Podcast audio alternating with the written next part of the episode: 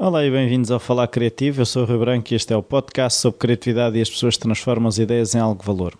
O convidado esta semana não é exceção, é, é o Miguel Espiga. Ele tem uma empresa que é a CoderHat, que fazem desenvolvimento de aplicações, programação. E eu conheço o Miguel porque ele é pai de uma colega da minha filha mais velha, da Francisca. E há coisa de um ano atrás estávamos os dois à conversa e ele falou que antes de ir para o trabalho, se tivesse muito trânsito, uh, ainda ia fazer um, um, pouco de bodyboard e depois é que ia, é que ia para o trabalho. Uh, e eu achei que aquilo enquadra no, no que eu acho que deve ser a relação com o trabalho, um bocado esta relação desta flexibilidade. E, e achei que tinha que falar com o Miguel mais a sério, perceber o que é que é a Coderhead e até dinâmicas dentro da Coderhead. Isto foi o resultado dessa curiosidade inicial de saber como é que as coisas são feitas. Até já. Ah, uma ressalva.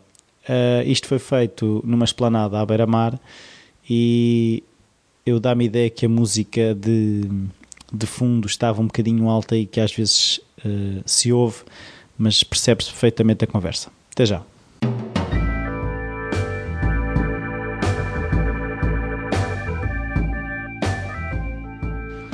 Olá, Miguel. Obrigado. Olha, então viemos para a praia porque tu, pelos vistos, gostas, não é? Pá, adoro. Acho que é uma constante da minha vida, é a proximidade ao mar. Por isso acho que a praia é o sítio ideal para fazer eh, a entrevista e para termos a conversa de hoje. E então vou fazer a primeira pergunta que faço a todos os que passam pelo Falar Criativo. Está bem, pá. Obrigado é, pelo convite. Que é, de que forma é que a criatividade estava presente na tua infância? Se havia artistas na família, hábitos culturais, um familiar em genhocas, esse tipo de coisas? É uma pergunta interessante essa. Digamos que eu na minha família tinha um bocado de tudo, desde a parte artística muito ligada à música. A minha avó era pianista, tinha o piano na sala, então todas as reuniões de família havia sempre música, incentivava os netos e estava-lhe um grande prazer uh, estarmos todos juntos a aprender com ela. Tanto que eu ainda tenho metade da família ligada à música. Por isso acho que o meu pai e a minha mãe sempre, sempre nos incentivaram muito também para a parte da arte musical. Uh, artes plásticas e, e desenho e tudo o que seja mais desse tipo, acho que não tive muita influência, mas a criatividade vem muito, acho que associada à música. Portanto, eu toco instrumentos desde muito cedo, o meu irmão também toca instrumentos desde muito cedo. Uh, isso sem dúvida teve um, um grande impacto na, no nosso futuro e no que nós somos agora. Em relação à parte das engenhocas, eu já não associo isso tanto à criatividade. Eu acho, acho associei sempre isso mais a àquela. Hum, eu tinha, sempre tive uma necessidade de olhar para as coisas de uma maneira diferente. Desmanchar brinquedos? Desmanchar brinquedos. então, dava-me um brinquedo, eu, ou, ou se partia, eu adorava que ele se partisse porque podia arranjá-lo e podia perceber como é que ele funcionava até que comecei a, a dizer ao meu pai, pá, deixa-me desmontar o rádio, deixa-me desmontar a televisão. Então começou por aí o meu interesse uh, mais engenhocas e criativo. E como o meu pai e o meu avô paterno eram muito ligados a, a gostam, pessoas que gostam muito de bricolagem, eu vi-os a fazer um tipo de bricolagem um bocado mais mecânica, uh, mais de construção de madeiras e aquelas coisas e eu não sei porquê, direcionei sempre aquilo um bocado mais ligado para a eletricidade, para as eletrónicas, para as coisas.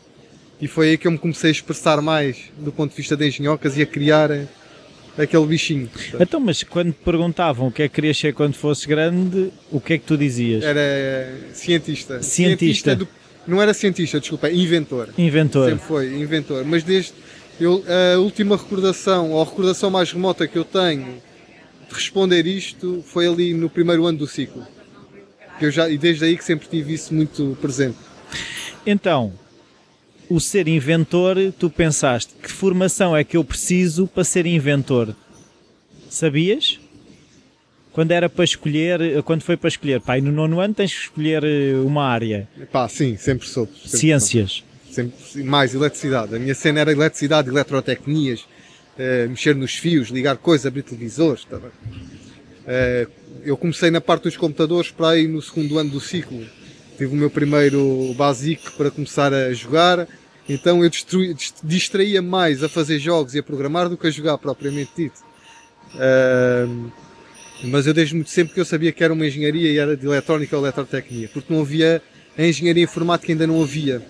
Uh, ainda, pelo menos cá em Portugal não havia esse conceito ainda muito, muito presente, nem eu estava muito virado ainda para os computadores, era mais a coisa de montar e desmontar coisas, uh, equipamentos.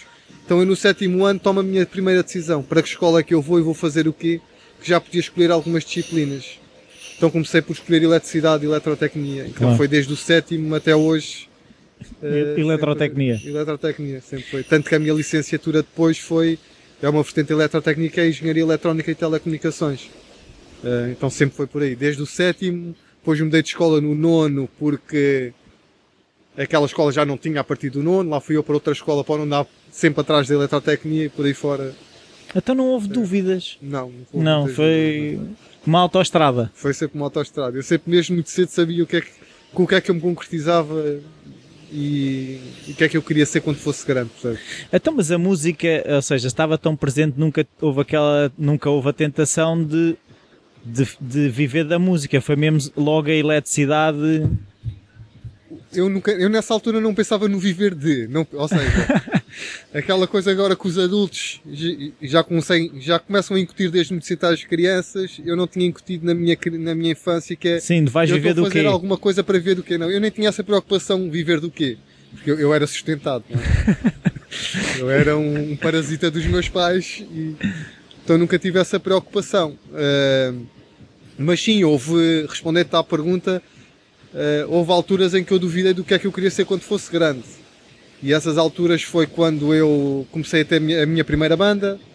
Uh, então a música, a música era ser roqueiro, aquelas coisas. Uh, depois quando comecei-me a dedicar mais aos desportos náuticos, a partir dos meus 13, 14 anos, era, queria ser, era, a minha carreira era no bodyboard, ligada às ondas e tudo mais. Uh, mas como os meus pais sempre me mantiveram sempre na linha a dizer assim, podes fazer o que quiseres nas tuas atividades extra, mas mantém-te fiel ao teu estudo, pelo menos mantém essa linha. Uh, pá, foi sempre o meu fio contor, foi sempre por ali, e se eu, eu gostava do que estudava, por isso. Então e como é que tu vais parar a Aveiro? Como é que eu fui parar a Aveiro? Foi das melhores, das melhores coisinhas que me aconteceu. Eu acredito que sim. Uh, e aconselho a toda a gente, se tiverem a oportunidade de pôr os filhos ou de estudarem fora de onde estão habituados e de onde têm raízes, acho que é o melhor que pode acontecer às pessoas porque obrigam-se a estar numa realidade diferente e a desenrascarem-se e a, e a criarem, a criarem, a crescerem, exato, a criarem valências que não tinham adquirido até, até à data. Como é que eu, epá, eu, eu era um aluno mediano na, no secundário, não era um aluno de bons e muito bons e de 20, era, andava ali nos 12, 14. Então este, os cursos para qual eu queria entrar de engenharia tinham uma nota de entrada muito alta. Então, o que é que eu concorri? Concorri para a, para a Universidade Nova de Lisboa, para Coimbra, para Aveiro, uh, para a Faculdade de Ciências de Lisboa, mas aqui na zona, eu sou de Setúbal, aqui na zona era Universidade Nova de Lisboa e Faculdade de Ciências de Lisboa, o técnico nunca pus como opção porque não gostava do ambiente que me contavam que existia nessa, nessa instituição, eu não, não me revia e não concorri. Então acabei de entrar, por entrar em Aveiro, na minha terceira opção, penso eu, e fui para lá ser prachado, e fui para lá passar uma semaninha uh, e concorri à segunda fase, onde entrei na Nova de Lisboa. Eh, então, na altura, uh, os meus pais disseram: Olha que bom, vais para o, pé de, para o pé de nós outra vez. E eu tive uma conversa com eles e assim: Não, acho que vai ser melhor para mim estar em Aveiro. A faculdade, em termos de engenharia, também é muito boa. Uh, já tinha experimentado a liberdade. Já tinha experimentado a liberdade e estava a gostar, e, e, foi por ali mesmo que fiquei. É assim, eu ouço falar muito na, facul na, na Universidade de Aveiro, precisamente pela pela relação que tem uh, com, a, com as empresas, o lado pragmático dos cursos, que, que não é uma coisa puramente teórica. Uh, é verdade ou, ou é mito? Não, é puramente verdade. Acho que cada curso é um curso, não é? Mas todos os cursos ligados às ciências e às engenharias têm uma ligação muito próxima com, a, com o mundo do trabalho. Ou seja, todo o tecido empresarial da zona centro liga-se muito àquela universidade e tem muitos projetos, tanto durante o curso como de final de curso, que estão associados à realidade e ao que vai ser a realidade dos estudantes. Uh, e isto porque isto tem, é engraçado que tem a gênese daquela universidade é no curso de, de Eletrónica e Telecomunicações. A universidade vivia em barracões. Quando aquilo começou a crescer, quando aquilo nasceu, eram o que que nós chamamos na Universidade de Aveiro dos galinheiros. Então eram uns barracões pré-fabricados onde as pessoas aprendiam estudos mais avançados do que o secundário. E patrocinado muito pela Portugal Telecom. Uh, então foi daí que nasceu a força e com, da universidade, sempre muito ligado, desde a sua gênese, a uma empresa que estava, a uma empresa, ao, ao mundo do trabalho, Sim. ao mundo dos negócios, ao mundo da, das inovações e do que era necessário evoluir. Então todos os cursos depois que vieram a ser incrementados e com o crescimento da universidade, acabaram por sempre levar eh, esta história atrás e na sua gênese de crescimento também viam que o caminho, se o caminho da universidade foi por ali, o deles também iria ser. Então sempre tiveram muito ligados tanto à parte dos hospitais, os cursos de saúde, como nos cursos de línguas às, às escolas e tudo mais, têm sempre uma ligação muito grande com, com a vida real e não só com a vida académica. Então foi-te fácil, acabando o curso, arranjar uh, trabalho numa empresa que estivesse ligada à universidade ou como é que foi a tua saída depois de acabar o curso? Pá, no, a minha, o meu curso, uh, e acho que ainda hoje continua assim, é um curso que a saída é 100%. As pessoas acabam o curso e empregam-se. Quando eu saí em 2003, quando eu terminei o curso em 2003, havia aí um. Já não era o grande boom das telecomunicações, mas ainda o boom das telecomunicações existia. Uh, e eu tive a sorte de eu nem fui à procura de trabalho. Telefonaram, uh, neste caso foi da Siemens, a chamarem para uma entrevista, vem trabalhar connosco, conhece algum colega que queira vir. Bem, era. Foi mais por convite. Traz um amigo também. Exatamente, foi mais nessa. Quem é que tu. Ou seja, eles primeiros conheceram, depois disseram, pá, se houver alguém que esteja do teu grupo, traz também. Um, e foi um bocado por aí, por isso eu não tive. Claro que havia muito. Não andaste a entregar currículos? Não, não, tive que entregar currículos, ofertas de estágios uh, e de trabalhos das empresas da zona que existem. Eu nem tive necessidade de falar com eles porque já, já tinha por onde ir.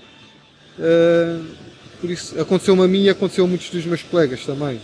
Muitos foram logo para fora. Uh, eu, quando fui para a Siemens, fui também trabalhar muito para fora, para o negócio internacional.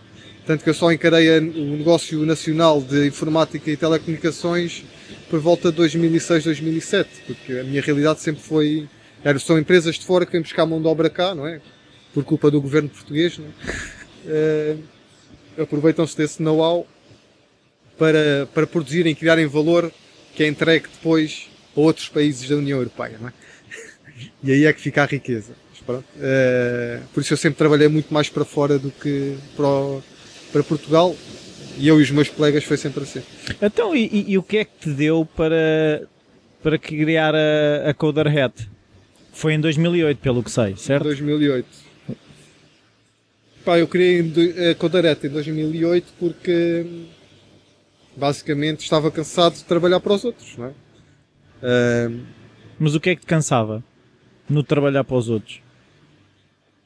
cansava-me não poder tomar decisões, é eu, eu não concordar com as decisões que são tomadas e não tenho força para mudá-las. Uh, então, entre 2006 e 2008, eu trabalhei numa empresa portuguesa de software, numa consultora, uh, e dei o meu máximo e cresci, fez a empresa crescer, correu tudo muito bem, uma filosofia muito boa, adorei trabalhar nessa empresa, mas chegou ali a um limite e eu queria crescer um bocadinho mais e a empresa não queria crescer. Por isso, uh, estávamos com horizontes diferentes. E eu aproveitei, olha, vai ser desta que eu vou que eu vou assumir a responsabilidade dos meus atos. para o bem e para o mal. Para o bem e para o mal e lá e criei então a Codarete. Começou com outro nome que era o Itit.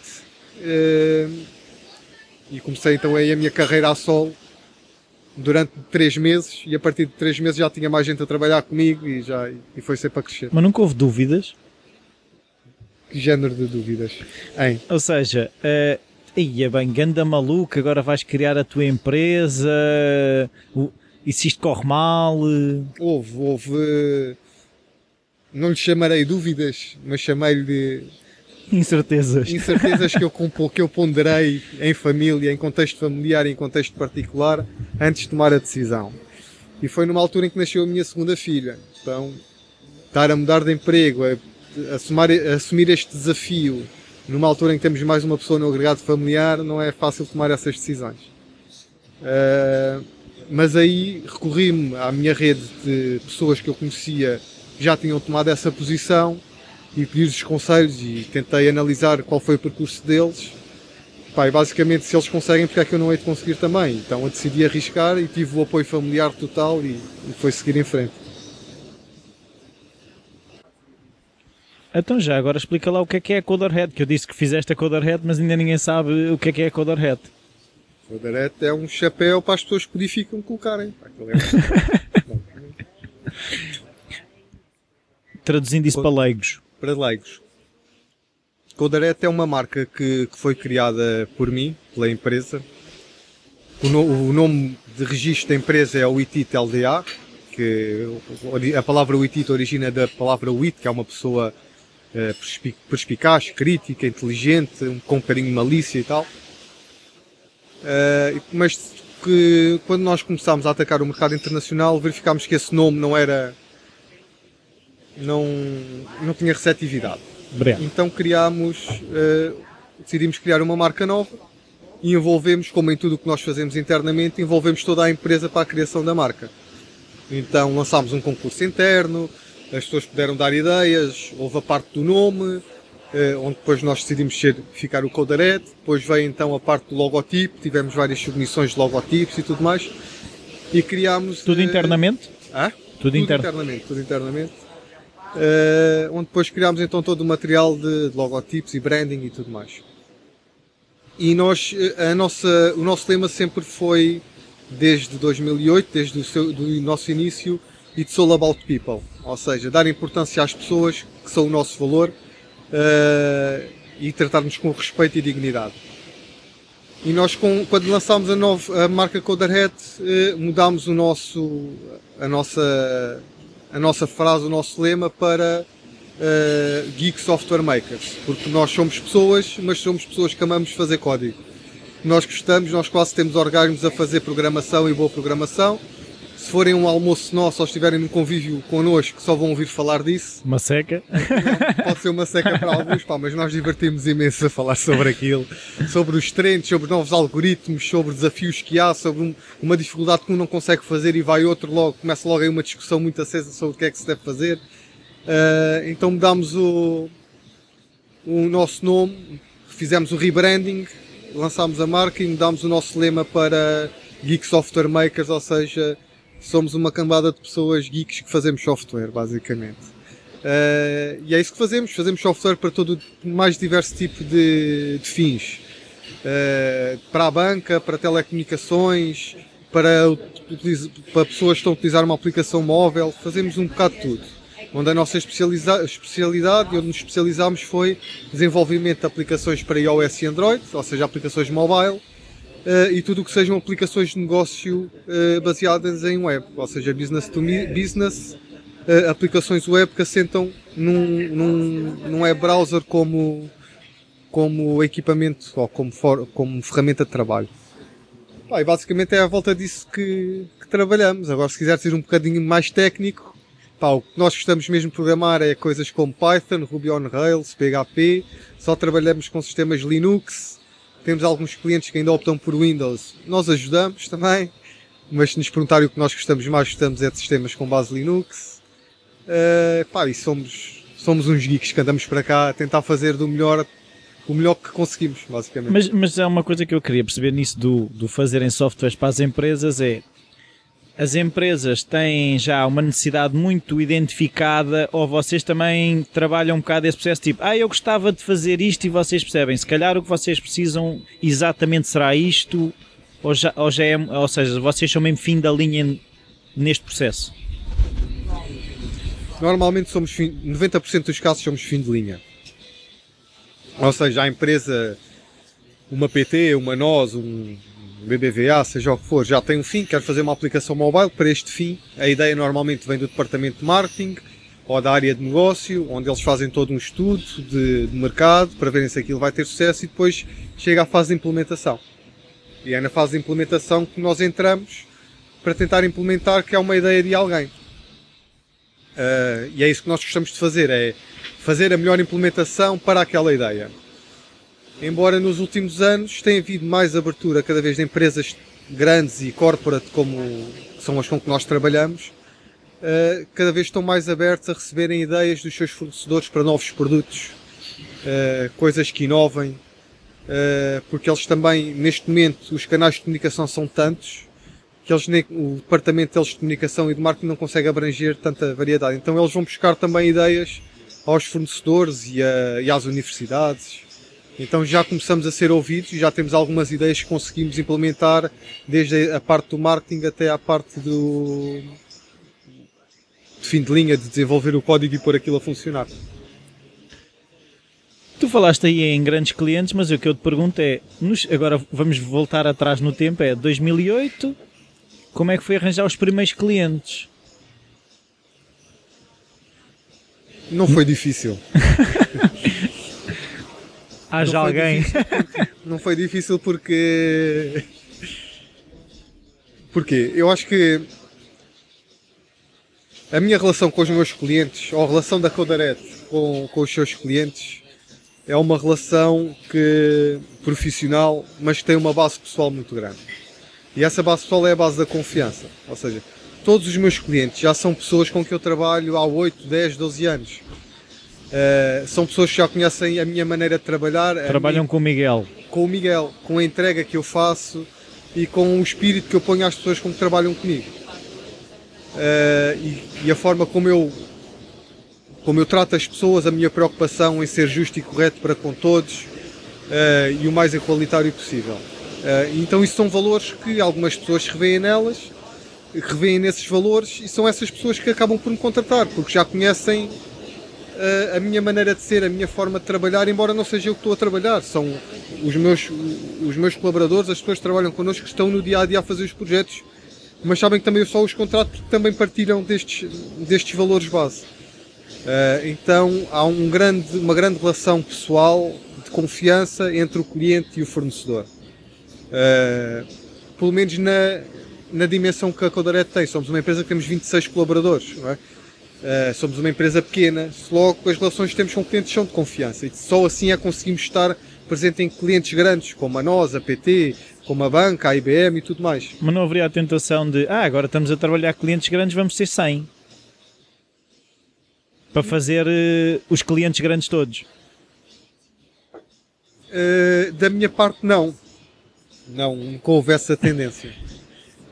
Digamos que eu vejo o aumento o aumento da empresa não vejo pelo número de pessoas, mas pelo valor que possamos dar aos nossos clientes, ok? Eu prefiro ser uma empresa de 40 pessoas e criar um valor que me permita faturar muito do que ser uma empresa de 100 ou 200 pessoas para faturar esse mesmo valor. Uh, então eu prefiro ser considerado como um especialista ou como, ou como uma empresa que tem profissionais mesmo muito bons e posso faturá-los um bocado mais alto que os outros do que ter uma empresa de de, de manpower igual aos outros que é pela quantidade e não e acaba por perder o foco nos seus colaboradores, não é? Porque eu não consigo ter a mesma energia e o mesmo ambiente de trabalho numa empresa com 30 pessoas igual à que eu tenho uma 100 ou 200. Não. Eh, não vou me envolver, não vou estar envolvido. Se calhar nem vou conhecer as pessoas. E isso cria uma coisa que eu não quero para o meu mundo de trabalho. Para o que é a minha realidade. Então acho que não, nunca tive essa, esse entusiasmo de chegar aos 100, aos 200, aos 1000. Eu tive sempre o entusiasmo de, pá, quero ir, quero começar a fornecer para a América, para a Inglaterra, para a Alemanha, criar, quero estar presente em marcas grandes, quero ajudar essas marcas grandes a crescer mas podia fazê-lo com 5 pessoas ou 10 pessoas. Não é por ser 100 ou 200 que me vai dar mais prazer. E eu, como trabalho por prazer, não é tanto pelo dinheiro, por isso. ou seja, eh, como uma vez já tive um, entrevistado que me disse eu não, não espero pela sexta-feira nem odeio as segundas-feiras. Tu também? Sim, isso acho que. Embora é muito difícil quando nós temos o nosso próprio negócio e realmente gostamos do que estamos a fazer, é muito difícil que termos uma, uma sexta-feira ou uma segunda-feira como o comum das pessoas têm. É? Não, nós estamos sempre lá, aquilo está sempre a acontecer, é uma coisa que nos dá prazer, também nos dá preocupações, mas estamos sempre, sempre envolvidos, não há o sentimento de fim de semana e de coisas, não. Está sempre constantemente a rolar. Uh, claro que isso tem um grande impacto a nível familiar e a nível pessoal, não é? Mas pronto. Uh, acho também as pessoas que estão connosco também têm que compreender eh, a forma como estamos envolvidos e acho que acabam por compreender e nós também temos que aprender a nos policiar para arranjar momentos de descanso porque há outras pessoas que precisam de nós e nós também temos que estar presentes. Não é? uh, eu vi quando andei a investigar a vossa página do Facebook tipo almoços na praia, piqueniques. A Coderhead gosta de cultivar esse ambiente descontraído e, e ia-te perguntar também a questão de horários, se há 9 às 5, se há, como é que é um, quando é, como é que é um dia normal de trabalho na Coderhead, se há muitas regras, poucas? Pá, normalmente não há regras, não? Não há muitas, não poucas. há muitas regras. Há bom senso e há responsabilidade. E isso está incutido em cada pessoa. E as pessoas são orientadas à entrega do trabalho que têm que fazer. Se querem no fazer à noite, de manhã, em casa, na praia, é um bocado. São, cabe a eles decidir. Claro, se houver reuniões de trabalho, tem que estar todos juntos no sítio. Mas pode ser numa praia, a fazer um piquenique, pode ser como, como bem se entender. Mas... Uh, de forma geral, não temos assim muitas regras, não temos regras de horários, temos, temos contratos de trabalho que nos obrigam a ter, pela lei portuguesa, horário das 9 às 6 Uh, Obrigam-nos a fazer 40 horas por semana. Uh, mas nós, a Coldarete, com os seus colaboradores, sempre foi. Podem chegar às horas que quiserem, façam os seus horários. Existe um gestor de projeto ou um gestor técnico que lidera o projeto que estão, que estão a desenvolver. Vai haver reuniões, estão, vão haver responsabilidades e entregas que têm que fazer. Tirando isso, é cada um um bocado que trabalhe da forma que sejam mais produtivos. É o que eu peço. Então, agora, eh, então um temos essa coisa de juntamos na praia, juntamos no piquenique, estamos todos a trabalhar remotamente, um até pode estar em Londres, outro em Espanha, outro em França. Pá, não interessa. Então agora queria fazer um exercício, é assim, imagina que eu tenho uma grande empresa e quero fazer uma aplicação para hum, passear cães. Ou seja, o que é que eu precisava de fornecer à Coderhead e de que forma é que vocês iriam desenvolver a coisa, como é que se, como é que se processa o, a criação desse tipo de software?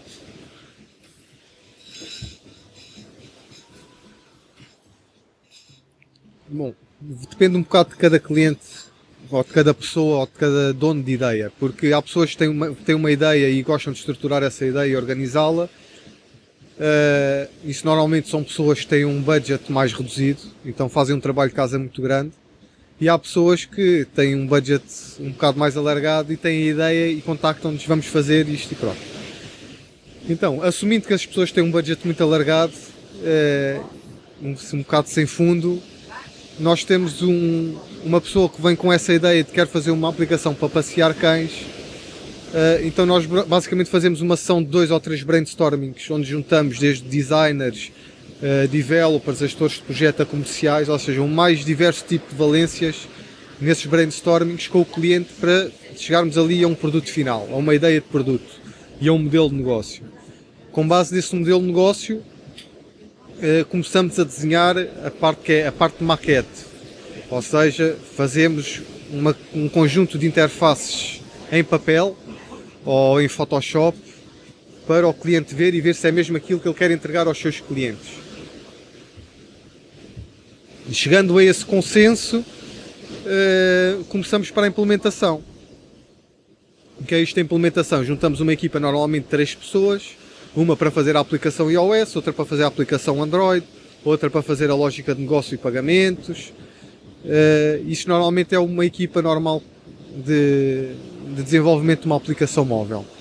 E essa equipa depois interage com o cliente, ou seja, nós trabalhamos em sprints, ou seja, em entregas de uma semana a 15 dias, onde a primeira semana, imagina, temos o objetivo de fazer a parte da autenticação na aplicação com o Facebook e e entrar na aplicação. Segunda semana eu vou conseguir adicionar um cão e passear o cão e tudo mais. Terceira semana vamos fazer o pagamento acontecer e pronto. E num espaço muito curto, curto normalmente dois a três meses, temos uma aplicação pronta para entregar uh, ao cliente. Uh, e porque estes prazos curtos de, de entrega de uma, duas semanas? É porque nós estamos a entregar esse código e a aplicação já a funcionar para o cliente final testar e para dar aos seus amigos para testar, que é muito importante antes de uma aplicação móvel ir para o mercado, já ser testada pelo maior número alargado de pessoas. Caso do bicho. É para, para detectar bichos, bichinhos que de vez em quando nascem lá no software e que passam despercebidos ao mais comum dos programadores e também dos donos da ideia. Não é? é um bocado aquela ideia de falhar cedo para. Exatamente, é. Hum. quanto mais cedo se falhar, melhor. Uh, a ideia é um bocado essa. E, você, e, vocês, quando, quando estão a programar, vocês sabem à partida, ou seja, nessas duas semanas vocês estão cientes que isto vai ter bicho? Sim. Assumem. Nós. nós uh, é assim, já depende de programador para programador, não é? Uh, mas a nossa. a nossa arquitetura de desenvolvimento de software possamos, podemos chamar assim, uh, tem uma vertente de testes unitários muito grande, ou seja, todo, todo o código unitário que é feito para uma aplicação tem sempre um teste associado. Uh, e o objetivo é quando eu estou a trabalhar com o meu colega, eu faço testes para o meu código, ele faz testes para o dele. Quando juntamos tudo, os nossos testes têm que continuar a funcionar. Ou seja, ele não pode estragar nada do meu e não posso estragar nada, nada do que ele fez. Então isso já previne muito desses bugs que possam existir. Mas normalmente os bugs que aparecem não são problemas muito do programador, porque normalmente se forem programadores já com muita experiência já conseguem uh, prever muita coisa. Normalmente são coisas que, que, que passam ao dono do negócio. Ou seja, vou-te dar um exemplo.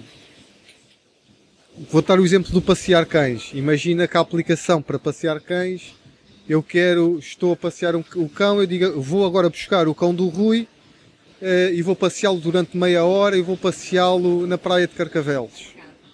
Não é? E depois eu entro na aplicação, o Rui entra na aplicação pelo seu iPhone, mas chega à praia e quer estar com o seu iPad. E loga-se na aplicação com o iPad uh, e ao entrar na aplicação aquilo vai-lhe roubar dados sua, do seu anterior login que fez noutra aplicação. Ou seja, então isso já levanta um problema base do projeto em si, que é a aplicação foi pensada para ser multi-login ao mesmo tempo pela mesma pessoa ou não? Isso vai funcionar? Qual é o impacto que isso traz para o negócio? A pessoa ter vários dispositivos e estar a controlar a mesma informação no mesmo Sim. dispositivo. Então, são este tipo de problemas devido à, às multiplataformas que temos hoje em dia, que, que, são problemas reais que acontecem em todas as aplicações, que normalmente aparecem quando pomos uma aplicação para testes no utilizador final, antes de lançar para as lojas, para a Apple Store e tudo mais. Então, é assim, tu falaste aí na, no utilizador, no utilizador, e eu lembrei-me logo da questão do user experience, que todos os dias se fala.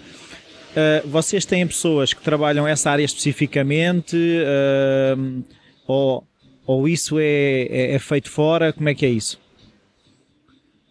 Nós temos pessoas que têm sensibilidade para usabilidade e user experience, que são os nossos web designers web e mobile designers, são eles que são responsáveis por criarem, tra trazerem a ideia do nosso cliente e materializarem aquilo numa aplicação móvel ou numa aplicação web. E quando eles fazem isso já têm, já têm em consideração todas as heurísticas de usabilidade e todas as práticas de user experience que, associadas a, a componentes móvel ou aplicações web.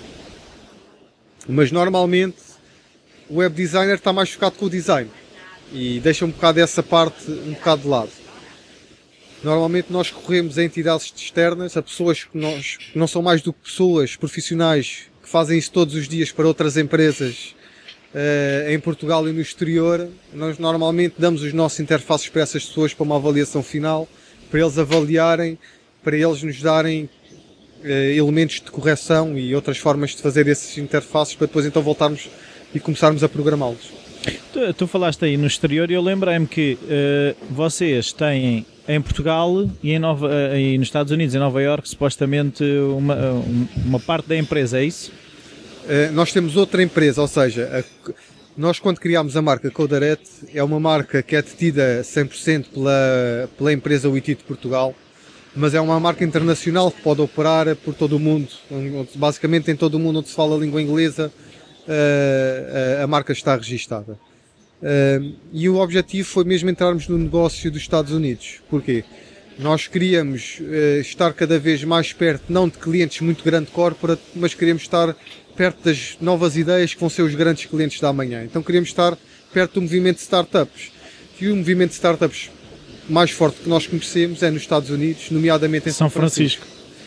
Uh, mas São Francisco já está tão batido, já tem tanta, já tem tantos fornecedores, já tem, é um ecossistema já tão rico e tão diversificado, nós pensámos, vamos para um nos Estados Unidos que esteja a crescer. Então escolhemos Nova York. É um, é um ambiente de startups que é muito novo, tem 3 a 4 anos. Uh, os primeiros investimentos, grandes investimentos e os primeiros grandes produtos estão a sair, começar a sair agora de lá. Uh, e nós decidimos então começar a nossa atividade lá. Então o que é que decidimos? Sim, vamos criar uma empresa nos Estados Unidos, vamos para lá um, dois, três meses, o tempo que for preciso para conhecermos as pessoas e este ecossistema e vamos estar junto deles como fornecedores de serviços de desenvolvimento de software para pessoas que têm ideias de negócio e que não têm o know-how técnico poderem comprar mão de obra mais barata. Porque nós estamos a falar enquanto um, o custo hora de um programador em Portugal são 30 euros hora, nos Estados Unidos anda nos 80, 100 dólares hora. Por isso, eles compram muito e estão muito habituados a, comp a comprar o desenvolvimento de software, software fora. Já deixaram de comprar no, na, Índia, na né? Índia, estão muito virados para a América Latina e para o leste europeu, mas estão cada vez, Portugal está cada vez mais a afirmar-se, tanto politicamente como um, um sítio onde a mão de obra é barata e tem muita qualidade. Então vamos atrás dessa onda e vamos tentar uh, vingar lá. E fomos e conseguimos alguns projetos uh, não com a cadência que nós desejávamos porque é de facto muito caro estar lá e, ter pessoas lá. E para nós conseguirmos relações uh, de confiança nós temos de ter lá alguém e isso sai bastante caro. Então todos os projetos que conseguimos foi uh, basicamente através desse esforço inicial que fizemos de dois meses entre estar lá presentes e trouxemos relações e essas pessoas vieram nos visitar cá também e conhecer-nos que nos trouxeram alguns projetos e que temos e ainda hoje estamos a trabalhar em projetos com eles. Tu como CEO, que tu és o CEO da Coderhead, o que é que um CEO da Coderhead uh, faz que não gosta de fazer? Isto é, tu pelos vistos gostas é de estar a programar. É, é Quais são as tarefas do CEO da Coderhead que o Miguel não gosta? Pá, o Miguel não gosta de, de trabalhar com a banca, de estar a, a, pedir dinheiro à banca ou de tratar coisas com a contabilidade. Uh, não gosto de fazer gestão financeira. Cada vez gosto menos da parte comercial. Uh, e gosto de estar a trabalhar num projeto tecnicamente. Pá, e é aí que estão as minhas raízes, é isso que eu gosto mais de fazer. Embora como se eu tenha que fazer um bocadinho de tudo. Nós não somos uma empresa que tenha investimentos de fora, ou seja, tudo o que nós conseguimos foi através do nosso suor. Uh, só recorremos à banca para nos ajudar em, em, no nosso cash flow, ou seja, com atrasos de pagamentos de clientes e tudo mais, ou seja, tudo o que seja investimentos estratégicos é com o nosso dinheiro que nós geramos. Uh, então basicamente eu tenho que fazer um bocado de tudo. Tenho uma pessoa que é a nossa chefe, a nossa diretora operacional e diretora financeira, que me tirou muito deste peso de cima, ou seja, ela trata do recrutamento, ela trata da operação do dia a dia com todas as pessoas, trata da relação de, com os bancos e com a contabilidade e permite-me então estar junto dos clientes, a não a desenvolver, mas uh, a gerir os projetos. A perceber o que eles querem. Perceber o que eles querem, desenhar e arquitetar soluções para eles e depois estar junto também das equipas técnicas no início dos projetos a dar aquele arranque inicial para depois eles começarem a ganharem velocidade. Ou seja, tu estás envolvido também ainda na programação, consegues? Consigo e não consigo libertar. uh, e não quero me libertar. Eu gosto. Pois era isso que eu ia perguntar. É impossível, eu gosto. É a mesma Quando coisa, muito libertar até das outras coisas. Eu é quero-me libertar tudo o resto. Eu arranjo pessoas para me ajudarem em tudo o resto. Uh, e, quanto eu, e não quero que me não quero arranjar pessoas que me ajudem. Não arranjar é um, arranjar pessoas que me ajudem quero sempre. Agora quero pessoas que me ajudem a tirar a responsabilidade da financeira, do RH e da parte operacional, sim. E quero arranjar pessoas que me ajudem a criar mais valor na parte técnica. Porque acho que isso é o meu forte e é aí que eu gosto de, de, estar a trabalhar no dia a dia. Então, é assim, tu falaste aí nos recursos humanos, ou seja, tu não estás envolvido na contratação, tentas não te envolver ou. Eu tento me envolver só na última fase do nosso processo de recrutamento. Uh, basicamente, quase todos os CVs passam por mim em termos da primeira análise, para ver se vale a pena entrevistar ou não. Quase todos ainda passam por mim, eu faço questão disso, mas depois só, só vou conhecer a pessoa se passar todo o nosso processo de entrevista de perfil psicológico e perfil técnico. Então eu no final normalmente vou fazer a última entrevista e vou conhecê-los. E faço se for de gravata está logo excluído, é isso? normalmente se vierem de gravata à primeira entrevista ou se o CV já vier com uma fotografia com gravata é, Agora, tem que ter um CV muito bom para. É, para, se vier com uma t-shirt da Marvel já ganha pontos, é isso? Já, já.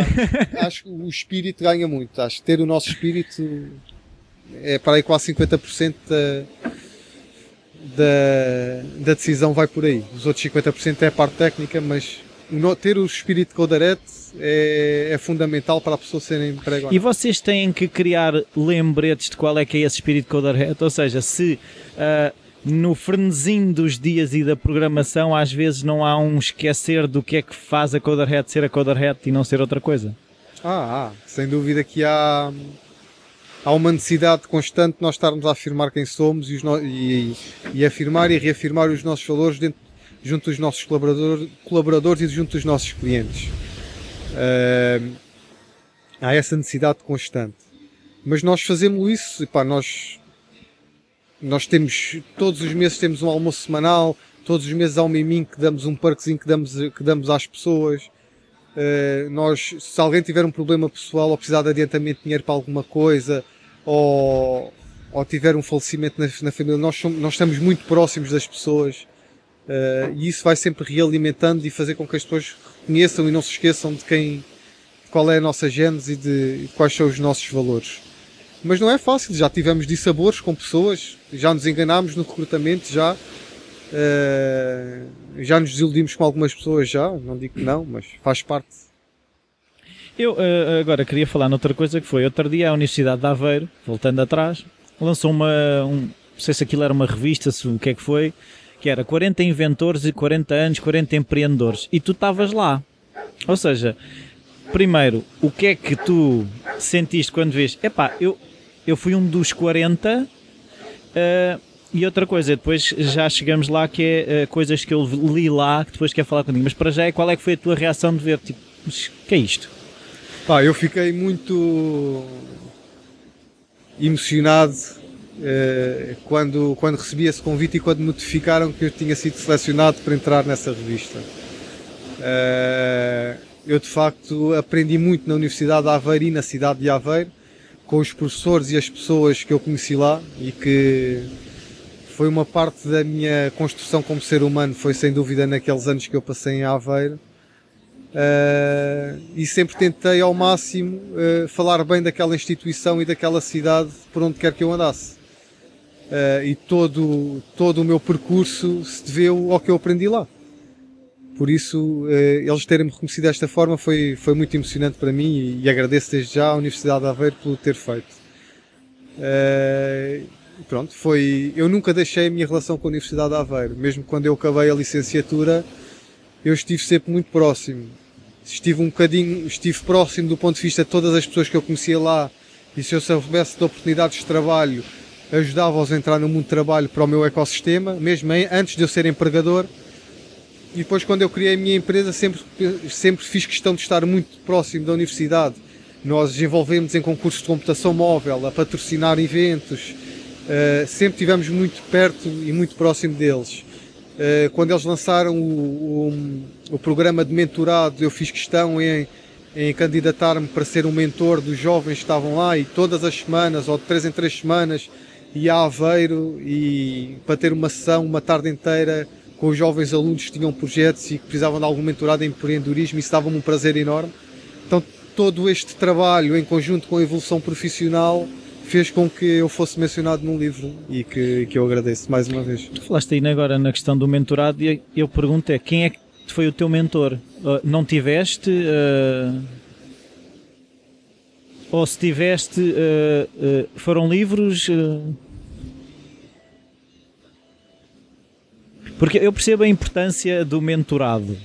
Por isso é que eu te pergunto se tu tiveste ou, ou de que forma é que eu tu tive, eu... suprimiste a falta se não tiveste. Exatamente. Eu não sei se mentor será a palavra certa para esta pessoa porque eu considero mais como um amigo, mesmo do coração, um grande amigo, um dos meus melhores amigos que eu tenho. Ou seja, o meu colega de curso, eh, fizemos o projeto de curso junto, tivemos o mesmo trabalho juntos e tudo mais. Uh foi, digamos que é a pessoa que eu considero o meu mentor. Uh, ou seja, ele foi o primeiro, o meu primeiro colega que eu via deixar o mundo do trabalho do ponto de vista de ser empregado e a virar-se a ser, um, a ser ele o um empregador e, e, entrar nesse, nesse ritmo. E entrou isso com, muito cedo. Ele tinha um ano e meio de do mundo de trabalho, ou seja, depois de ter tirado a licenciatura, terminámos ao mesmo tempo, e dedicou-se a isso. Tanto quando eu comecei a decidir. E eu sempre o vi como um exemplo. Pá, ele está a conseguir, está-lhe a fazer bem, ele está a ir. Uh, não é que tenha sido o meu mentor do ponto de vista de eu lhe ter pedido uh, mentorado em algumas coisas, mas foi mais do que isso. Eu, quando eu quis começar. Era alguém que mostrava que era possível. Alguém que mostrava que era possível e que o sabia fazer. E quando eu quis criar a minha primeira empresa, eu fui para o pé dele e disse assim: David, eu quero fazer isto, mas não quero fazê-lo sozinho, por isso quero que entres comigo como sócio uh, e, e veio-me ajudar. E foi muito mais do que mentor, percebes? Foi. ajudou-me imenso. Uh, Porquê? Porque não cometi os erros que ele cometeu. Basicamente a grande lição é essa. E foi o que ele sempre me disse. Eu estou aqui para te ajudar a não cometer os mesmos erros. As cabeçadas que eu dei, tu já não vais dar. Vais dar vai outras. Uma, vais dar outras e vamos dá-las juntos. Yeah.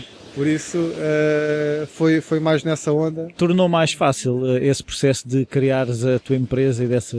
Tornou, tornou. Acho que quem quer, quem quer entrar no mundo empreendedor não o deve nunca fazer sozinho. Há momentos bons e há, momentos, e há muitos momentos maus. Até uh, serão, tão serão tantos os maus como os bons. E é muito importante termos alguém que esteja no bar connosco para dividir esses momentos. Ok? Sim. Uh, acho que vale todo o cêntimo de uma cota que esteja associada a isso.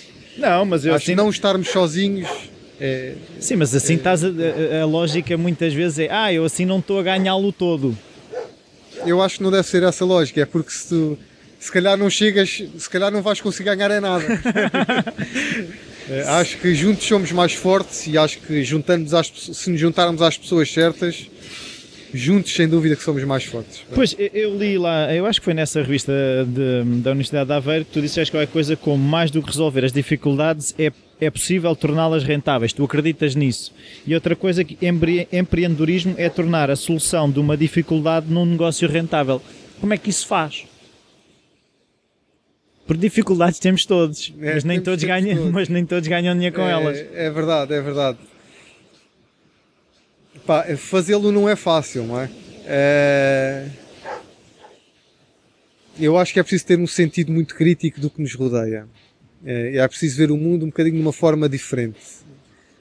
O português é uma pessoa que normalmente não reclama e nós temos que aprender mais a reclamar. E se calhar reclamar com as coisas não é reclamar para fora e, e fazer um, um estrondo muito grande em termos verbais para fora, mas acho que devemos olhar para as coisas e reclamar connosco, com nós próprios uh, sobre porque é que as coisas estão a acontecer, se faz sentido assim, se não faz sentido de outra maneira.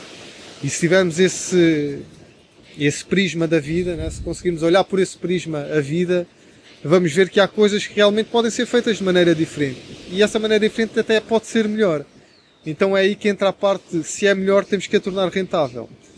Então é, é aí que eu vejo que todos os problemas que me aparecem na vida, eu, para mim, não são mais do que fontes de, de negócio. São, são ideias que eu resolver esses problemas vai me permitir que, ter uma ideia que possa massificar a resolução desse problema para mais ninguém que tenha, para todas as pessoas que tenham esse problema terem, terem a solução logo ali à mão. E é aí que entra a rentabilidade da coisa. É nós vermos um problema, arranjarmos uma solução e que essa solução seja repetível para o maior número de pessoas. E aí ganhamos escala e aí conseguimos rentabilizar uma ideia. Ou seja, o dinheiro vem da escala, é isso? Vem. É, o dinheiro vem da quantidade de pessoas que vão utilizar uma nova ideia, uma nova forma de fazer as coisas. Acho que se eu invento, se eu for um, um designer de mobiliário e criar uma cadeira muito boa, uh, que é, um, que é muito confortável, que resolve uma série de problemas de saúde e é agradável à vista e é leve e é tudo e mais alguma coisa. Uh, se eu criar a cadeira e só 20 pessoas usarem, pá, vai beneficiar aquelas Tens um pessoas. hobby, não tens um negócio. Exatamente. Uh, a ideia é massificar sempre um produto e, e, criar uma estrutura de divulgação e comunicação que o permita. Então, mas onde é que entra a questão do nicho? Depois também há aquela coisa de, ah, é, são, são só 5, mas são 5 trilionários. Pois, também, também há quem... Houve uma aplicação muito gira quando apareceram os telemóveis, que era uma aplicação que, que acho que estava 100 ou 200 euros o download da aplicação e o que a aplicação fazia não era mais do que mostrar a imagem de um diamante brilhante. Então só as pessoas que tinham muito dinheiro é que conseguiam comprar aquela aplicação com o, ambiente, com o diamante brilhante. Isso foi basicamente um, uma aplicação virada para esse nicho que tu estás a falar, para os muitíssimo ricos, que só eles é que têm capacidade de comprar uma coisa tão estúpida e banal, mas só eles é que a vão ter e só eles é que vão mostrar aos amigos. Uh, eu não estou não, não muito direcionado para esse tipo de soluções, para nichos de pessoas muito ricas. Para mim, um nicho é um nicho de necessidade de uma população, de um país, de uma comunidade. Uh, acho que o nicho dos milionários e dos multimilionários é um nicho que tem um custo muito grande e um risco muito grande para, para, para entrar na minha coleção de projetos.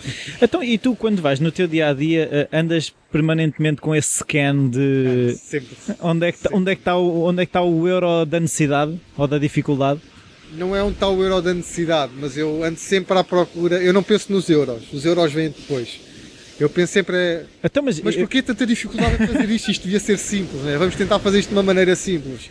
E depois de encontrar essa maneira simples de fazer a coisa ou essa maneira diferente, então ver como é que eu vou rentabilizar isto. Pá, desta, desta, desta forma, se calhar este nicho, este conjunto de pessoas precisa disto, então deixa-me comunicar com essas pessoas a ver se isto é receptivo. Ok, vamos tentar arranjar investidores que são receptivos a este tipo de ideias para investir neste negócio. E começa por aí. Uh, Vou-te dar um exemplo de uma coisa muito concreta, aqui é uma notícia em primeira mão. Uh, de uma necessidade que eu vi. Eu gosto muito de quando eu tenho coisas para resolver que envolvem o meu que envolvem eu ter que pensar e ter que me isolar e estar sozinho para pensar e definir alguma coisa que não sei que não possa ser influenciado por ninguém. O meu destino é a praia. Então ir à praia no verão é um grande problema porque não há estacionamento possível. Uh, principalmente aqui na linha de Cascais onde, onde, eu, onde eu resido. Então eu lembro-me este ano de eu chegar à praia de Carcavelos, estar ali cheio de ansiedade para começar a trabalhar e pôr as mãos na massa para que tinha uma série de coisas para tratar e não tinha um sítio para colocar o carro nem mal estacionado. Só mesmo se fosse no meio da estrada a, a bloquear o, o trânsito. Epá, eu fiquei, como é que eu vou resolver este problema? Isto tem que haver uma solução para este problema. Então veio uma ideia, ok, vou criar aqui uma aplicação em que permita às pessoas venderem o espaço, o estacionamento, venderem ou tipo um jogo, poderem ceder o espaço de estacionamento. Ou seja, se eu estiver na praia, eu ponho o meu estacionamento à venda por 50 ou 60 euros. E se houver alguém que tenha esse poder de compra e que tenha necessidade de estacionar em frente à praia, ele faz-me um push notification, dá uma notificação que é comprar, eu saio da praia, tiro o carro e ele estaciona.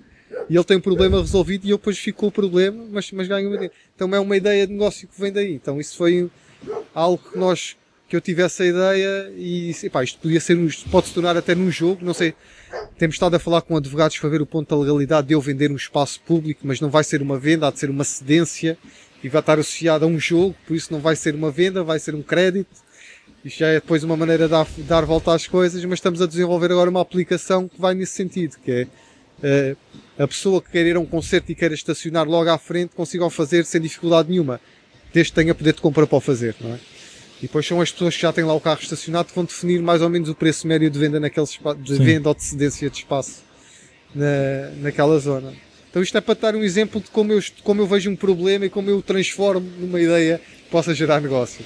Então, então, agora eh, falaste aí no, no, no, teu processo e eu queria perceber é como é que são os teus dias e de que forma é que tu tentas, no fundo, estruturar esses tempos e se precisas desses tempos todos os dias ou uh, chega a um ponto em que tens mesmo que até pagar para estacionar ao pé da praia, como é que, como é que são os teus dias? Começam cedo, começam tarde? Pá, os meus dias estão muito... O início dos meus dias está muito associado uh, à existência do período escolar ou não. Eu tenho as minhas é. filhas na, na escola, por isso eu, eu participo, tento participar ao máximo em todas as atividades de casa, por isso eu gosto de levantar-me cedo, uh, ajudá-las a, a, lavar os dentes, a vestirem-se tudo mais. Ou seja, eu, eu, e a minha esposa fazemos isto em conjunto.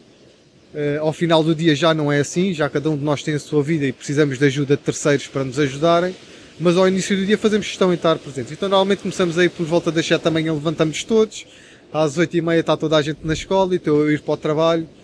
Uh, e depois se há muito trânsito vou para a praia trabalhar, se não há muito trânsito vou para o escritório Uh, e normalmente começa assim o dia, mais ou menos essa hora.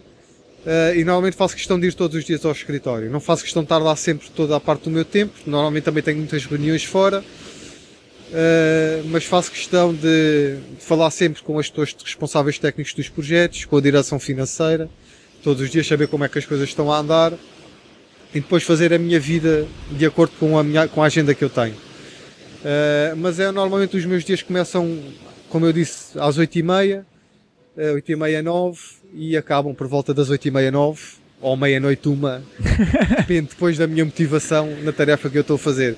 Se eu normalmente acabar o dia com uma dificuldade técnica num projeto que está a bloquear e que eu quero hoje tentar ajudar, sou capaz de me esticar até à meia-noite, duas, três, quatro da manhã, não é? Uh, já tivemos situações em que os, os, os nossos clientes estavam a, a sofrer uh, hacking muito agressivo toda a parte do mundo de madrugada e nós montámos uma equipa de madrugada para estarmos a resolver o assunto e, pá, e foi super motivante. Pá. Estávamos ali a beber Coca-Cola e a comer chocolates e super motivados a lutar contra os ECA e eles depois escreveram os nossos e-mails já comunicavam connosco por e-mail. Pá, aquilo foi um, foi uma experiência muito engraçada. Por isso, não, não tenho muito, não tenho um, uma rotina muito estática, digamos assim. O início é estático, mas o final não. Então, mas gostavas que fosse diferente? Ou seja, se tu gostavas de também estar presente no fim do dia, ou, ou é um compromisso que estás confortável? É um compromisso que eu estou completamente confortável. Ou seja, eu tenho toda a liberdade de, se for preciso, ir buscar um dia da semana, ir buscar as crianças à escola e ajudá-las no banho e na, nos trabalhos de casa, como no outro dia posso chegar à meia-noite. Por isso, eu tenho é que ter uma solução, uma ajuda de terceiros que me permita dizer, não, hoje não é preciso, hoje eu vou fazer uma surpresa e vou buscá-los, ou hoje não, eu não posso ir, hoje só vou chegar à meia-noite. Okay? Tenho, que ter, é, tenho que ter uma estrutura que me permita ter este, este estilo de vida. Mas claro que eu faço questão de todas as semanas, duas vezes por semana, pelo menos estar presente no final do dia de, das crianças. Então e como é que tu cultivas... Uh... Depois, quando elas vão dormir vou trabalhar. castigo. Não é castigo, é prazer. Não, mas aquilo que eu me queria perceber é... Uh tu já falaste aí no, nas, nos desportos náuticos, uma vez também estávamos dois à conversa, disseste que se estiver a dar ondas ainda consegues fazer uma perninha antes de ir trabalhar. É verdade. Que forma é que tu tentas encaixar ou promoves esses momentos porque sabes que te tornam um melhor CEO, um melhor programador? Eu não sei se sou o melhor programador ou o melhor CEO. Eu sou, eu não, não sei nem não o sou de certeza. Não, melhor do que se não o fizeres. Ai, melhor do que se não o fizesse. Uh, eu, eu, eu preciso de me sentir bem comigo próprio para poder produzir. Por isso, se eu não me sentir bem comigo próprio, ou com a minha equipa, ou com o meu trabalho, eu de certeza que eu não vou produzir bem e vou para o trabalho com uma atmosfera cinzenta à volta que vai contagiar os outros todos, porque os outros veem-me como um exemplo. Por isso eu tenho que ir o mais light possível. E isso ajuda-me de certeza a ir andar de skate, ir dar uma surfada, ir dar uma corrida, pôr os pés na areia da praia, nem que seja. E como eu, como eu vivo em Cascais e vou para trabalhar no Parque das Nações, não há dia que eu não apanho trânsito. Há dias que apanho menos trânsito. Mas se há um dia que eu apanho logo trânsito ali na Marginal, eu paro logo ali na praia, vou dar uma corrida, tiro a prancha do carro e vou surfar meia hora, tenho o duche na praia, tomo o duche na praia e vou para o carro trabalhar até o trânsito acabar. Pá, e, e, é um bem que me faz, é um bálsamo completo. Uh, então, e agora o que eu queria perceber é de que forma é que tu, por exemplo, para as tuas filhas, tentas ou não estimular este lado, procura os problemas e de forma é que tu podes resolver? A questão do dinheiro, pronto, virá depois, mas para já, essa atitude de find the problem. É, eu tento, tento ao máximo, eu tento ao máximo uh, dar o exemplo de agir assim. E acho que elas vão atrás do exemplo. E eu acho que a atitude delas para a vida é muito essa. É, Uh, quando elas veem um problema, elas já sabem. O pai diz isto não é um problema, isto vai, a solução para isto vai-me ajudar em muito. Por isso, isto é um grande desafio. Isto vai ser divertido resolver isto. E eu tento fomentar isso e tento dar o exemplo nos meus atos nesse sentido e tento que elas tentam-se a perceber que isso é um bom estilo de vida e, tento, e depende agora também um bocado da, da personalidade de cada uma tentar ir por aí ou não, mas Sim. eu não as limito em nada. Cada, cada criança com a sua personalidade, com o seu crescimento, eu tento dar um exemplo, se conseguirem pegar claro. e se for bom para elas, melhor ainda. Então eu queria, já agora, eu queria pedir era um conselho uh, para alguém, que, uma pessoa que até tem um, um, um podcast muito interessante, que tem várias skills mas uma das skills não é ganhar dinheiro. Ou seja, tu falaste aí que o dinheiro é uma consequência de. Uh, aqui, mas eu falo com muitas pessoas e toda a gente diz isso. Ah, realmente ganhar dinheiro é uma skill, mas a maior parte de nós não sabe. uh, pelo que eu estou a perceber da conversa, o ganhar dinheiro não é uma skill, é uma consequência. É. Ganhar, ganhar dinheiro é uma consequência. Mas é algo que a pessoa, que, quando se está a desenvolver um trabalho, temos de ter sempre presente que eu posso estar a fazer, posso me dar ao luxo de fazer o que eu gosto e de estar a fazer o que eu gosto, como é o caso deste podcast. Mas eu tenho que ter noção e ter sempre presente que eu tenho que viver e tenho contas para pagar.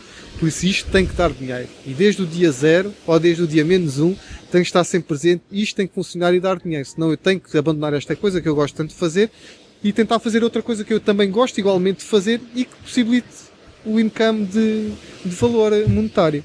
Por isso eu acho que isso é uma coisa que tem que estar sempre presente. E se isso estiver presente, as coisas acabam por acontecer. E quando eu vi o teu podcast pela primeira vez, quando eu vi o teu site, quando nós nos sentámos aqui para iniciar a, a conversa, uh, eu já estava com uma série de ideias que queria partilhar contigo de como podíamos, uh, podíamos, não, como tu podias, uh, se calhar monetizar isto, ou levar isto de uma forma diferente e, e, saber qual é a tua receptividade para essas ideias, se fazem sentido, se não fazem sentido, sim, se são sim, descabidas sim. ou não. Porque eu tenho sempre muito o horizonte de isto é tão bom, tem valor, é engraçado, os conteúdos são tão bons, pá, vamos pôr isto a, a, gerar dinheiro, não é? Sim, mas depois também há muito aquela coisa que a gente ouve falar no dia a dia que é, epá, que ideia tão gira, mas isso nunca vai dar dinheiro. Ou seja, é preciso ter cuidado, sim, é preciso ter cuidado e ter muito presente isso. É. é Nem todas é as ideias é giras são uma ideia de negócio. Investir, é preciso saber investir, nem que seja investimento com o nosso tempo no nosso trabalho. É, uma coisa é um hobby, outra coisa é uma ideia de negócio. E é preciso diferenciar. Eu não me importo ter nada, um hobby que eu adoro fazer, mas eu tenho que ter noção que aquilo não vai trazer dinheiro. Posso trazer dinheiro, há de ser um milagre que vai acontecer. uh, e tenho que ter noção de quando eu começo uma ideia de negócio, que eu gosto de fazer aquilo, tanto se calhar como o hobby, mas aquilo tem que gerar dinheiro. Okay? Uh, é um pressuposto que tem que acontecer. Uh, e, e, hoje em dia que há muitas startups a aparecerem, muitas ideias, há muitos investidores a procurarem novas ideias que sejam o próximo, próximo big, big boom. Próximo de, Google. Próximo Google da vida, não é? Uh, e é preciso ter muito cuidado a avaliar ideias e investir. É? A própria Codaret já investiu também em algumas startups, uh, tanto monetariamente como, esfor como em esforço de trabalho. Uh, e algumas são ideias boas e algumas não são ideias boas. E depende muito da capacidade do empreendedor que está à frente ter a mentalidade, não, isto tem que gerar dinheiro. Uh, e nem todas as ideias valem dinheiro. Normalmente, se for uma ideia que já existe, não vale a pena implementá-la. então, é, aquilo agora que eu também estava aqui a pensar é, nesse ambiente que, que há na empresa descontraído e que as pessoas falam umas com as outras, surgem ideias que a ti te apetece pegar para desenvolver um negócio ou estão demasiado focados no, no, no negócio Coderhead? Não, não. Nós, não há startups dentro da Coderhead? Uh, eu, a Coderhead é um conjunto de indivíduos, de pessoas. São as pessoas que fazem a Coderhead. E são muito bons profissionais, todos eles. E todos eles têm, são uns completos idiotas. Nós somos todos ali uns completos idiotas, cheios de ideias, umas boas, outras menos boas, mas gostamos de discutir imenso. Uh, e há uma grande porcentagem das pessoas da Codaret que têm ideias e têm os seus projetos paralelos ao seu trabalho, que vão ser as suas startups no futuro, que vão ser o seu próximo trabalho, seja o que for. Mas a maioria dessas pessoas têm esses projetos em paralelo. Uh, e nós fomentamos é tudo o que nós possamos ajudar para o desenvolvimento desses projetos, nós estamos cá para vos ajudar. Seja em partilhar a nossa experiência, ajudar-vos a dizer o que é que nós já passámos e as cabeçadas que já demos, sejam em ideias novas, seja em complementariedade de, de financiamento, seja o que for, pá, se quiserem nossa ajuda, nós estamos cá para vos ajudar. Partilhem as nossas ideias, nós tentamos ajudar, mas as ideias são sempre deles, não são da Codarete, ok? Nós queremos que, se eles são os empreendedores, eles abram o negócio deles se quiserem. Se quiserem que nós entremos como sócios, ajudemos financeiramente ou pela nossa experiência, nós ajudamos. Se quiserem só ver-nos como mentores, vemos. Se quiserem ver-nos como amigos, somos só amigos mas existem muitas ideias que começam a surgir e algumas startups que associadas à empresa começam a surgir uh, e nós damos a maior força para que isso aconteça. Nós não forçamos que as pessoas estejam connosco sempre, só estão connosco enquanto quiserem. Quando se tornarem empreendedores eles próprios, sigam o caminho e nós damos a maior força. Não há problema. Eu vi em algum sítio escrito que vocês tinham uma taxa de retenção na casa dos 90%. Ou, um, isso é uma preocupação, ou seja, uh, que não andem, se, ou seja, que uh, aquilo que eu vejo, por exemplo, onde eu estou a trabalhar, é o pessoal é descartável. Estás a ver? É, agora é, entram, saiam, porque supostamente é mais barato. Uh, qual é que é a, a, vossa, o vosso, a vossa intenção ao reter as pessoas? A nossa intenção ao reter as pessoas é, é tornar, é, nós, o nosso objetivo é aumentar o valor das pessoas enquanto estão connosco. Ou seja, é que as pessoas cresçam profissionalmente nas suas valências técnicas e profissionais. Ajudamos com formação para esse, nesse sentido, ajudamos com a nossa experiência, ajudamos com tudo o que pudermos para que isso aconteça. Uh, e as pessoas vão ficando connosco porque sabem que estão a evoluir connosco. O que acontece, infelizmente, no mercado português, e é algo que nós estamos a começar a viver este ano, é que, por mais que a pessoa evolua profissionalmente, o mercado português de, de clientes e de projetos não permite os aumentos de ordenados equivalentes. Então, neste momento, temos muitas pessoas e essa taxa de retenção nos ordens dos 90% que aconteceu até 2000, até finais, até inícios de 2015, este ano já não está a acontecer. Porque com a envolvência portuguesa, com, com o panorama político português, com o panorama económico de alguns dos nossos clientes que ficaram afetados por esse panorama político, temos muitas pessoas que começam a sair para fora. E é aí que nós estamos a perder a maior parte das pessoas e começamos a perdê-las. E com muito custo, porque nós investimos dinheiro, nós investimos tempo para essas pessoas tornarem-se nós profissionais e agora temos essas pessoas e não conseguimos arranjar uma solução pelo menos em Portugal, semelhante. E mesmo se conseguimos arranjar no estrangeiro, eles normalmente querem é ir para o estrangeiro, trabalhar para o estrangeiro. Neste momento já nem querem ficar em Portugal a viver. E os projetos que nós temos no estrangeiro é trabalhar em Portugal e entregar software para o estrangeiro. Mas o trabalho é feito em Portugal. E as pessoas neste momento querem viver para fora, querem não é por ir à, volta, à procura de uma outra aventura, estão fartos do panorama político, do panorama nacional, da, no meu, meu ponto de vista, a palhaçada que nós andamos aqui todos a viver. Eh, acho que qualquer eh, pessoa com dois dedos de testa ou com cinco Imigra. dedos de testa que veja o panorama político nacional neste último ano uh, tira conclusões muito facilmente. É?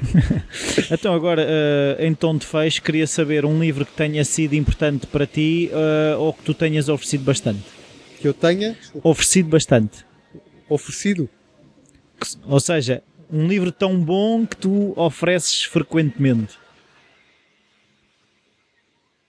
Eu não sou muito a oferecer livros, percebes? Então que tenha sido importante para ti ou que é, seja importante para ti. Eu vou-te dizer uh, um livro que foi, foi importante. Já, tem que ser só um? Pode, não, pode, pode ser, ser, mais, mais do que um. Uh, eu sou um grande grande apreciador de um, de um romancista russo que é o Vladimir Nabokov.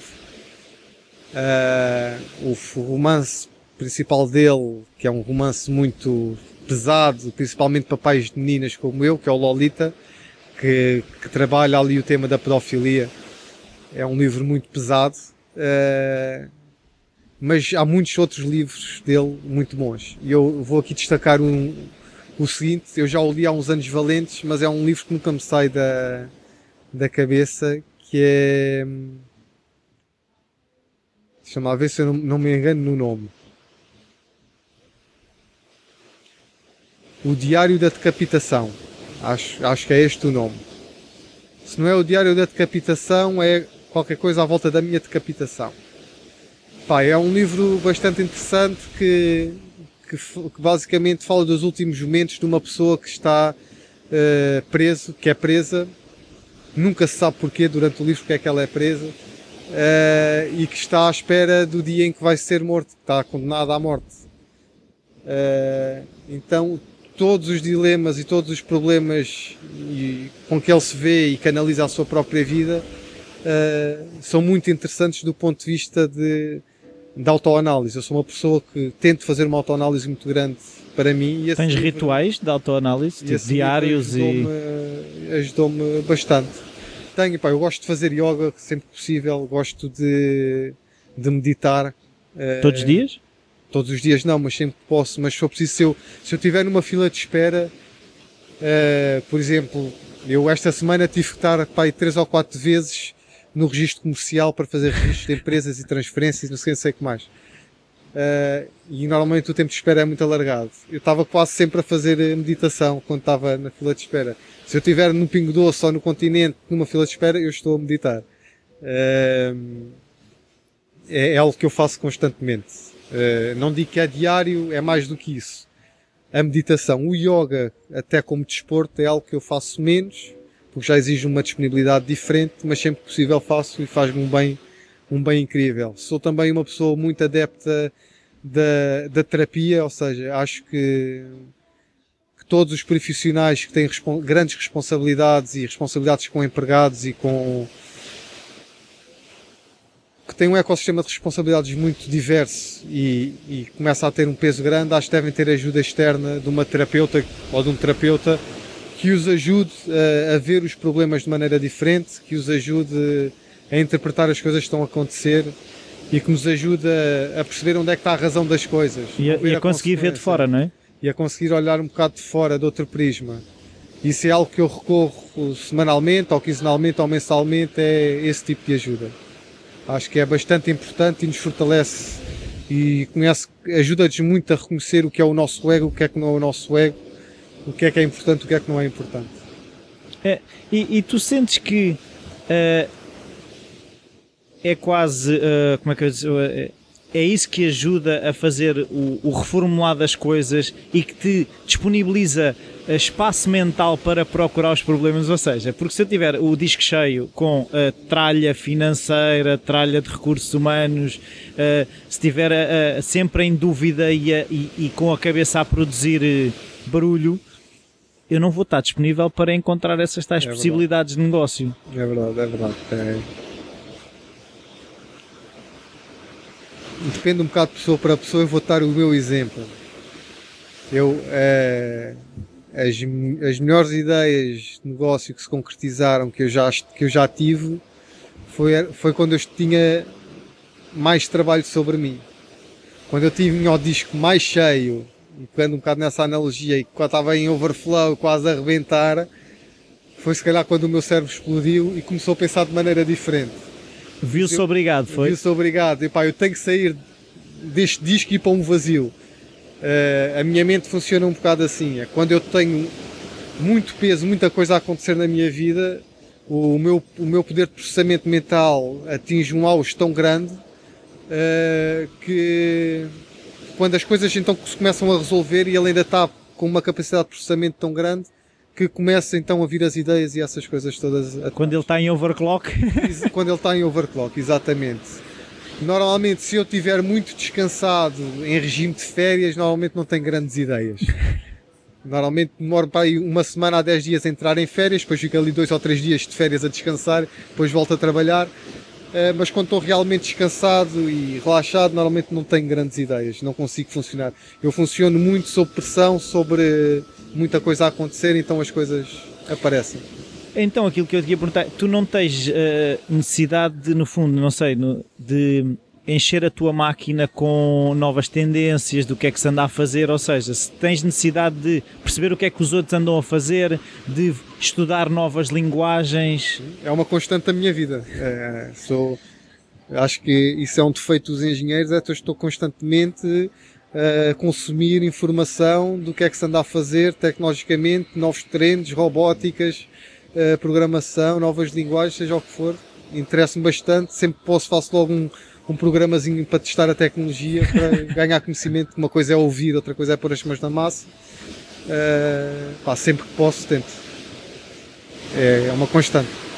Isto já vai longo, muito obrigado Miguel. Temos que ir para as nossas filhas, ter, ter, ajudar com os bens é e essas coisas é assim. Muito obrigado Miguel, até obrigado, à próxima. Obrigado Rui e obrigado pelo convite.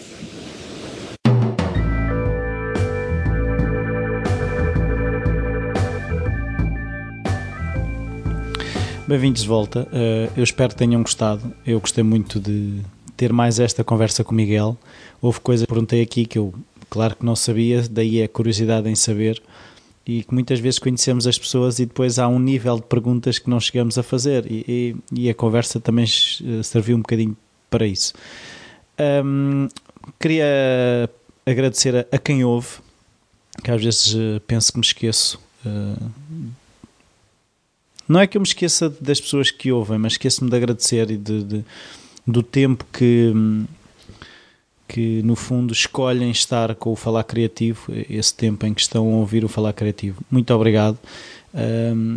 queria também agradecer uh, a todas as pessoas que ao longo do Falar Criativo têm ajudado. Não, isto não é nenhuma despedida, uh, já tenho entrevistas marcadas, pelo menos essas vou ter que as fazer. Não, mas a intenção é continuar, uh, se calhar há alguma nostalgia, porque como a newsletter que eu publiquei ontem, há, há às vezes a necessidade de, de, como eu chamei, de afiar o machado o que quer dizer com isto é que muitas vezes nós esquecemos de afiar o machado e depois hum, não temos tempo a afiar o machado e depois as árvores custam muito mais a cortar e esquecemos de retirar esse tempo para, para estarmos nas nossas melhores condições possíveis, seja fazendo desporto, seja indo uh, a exposições, seja vendo filmes, seja estando com a família.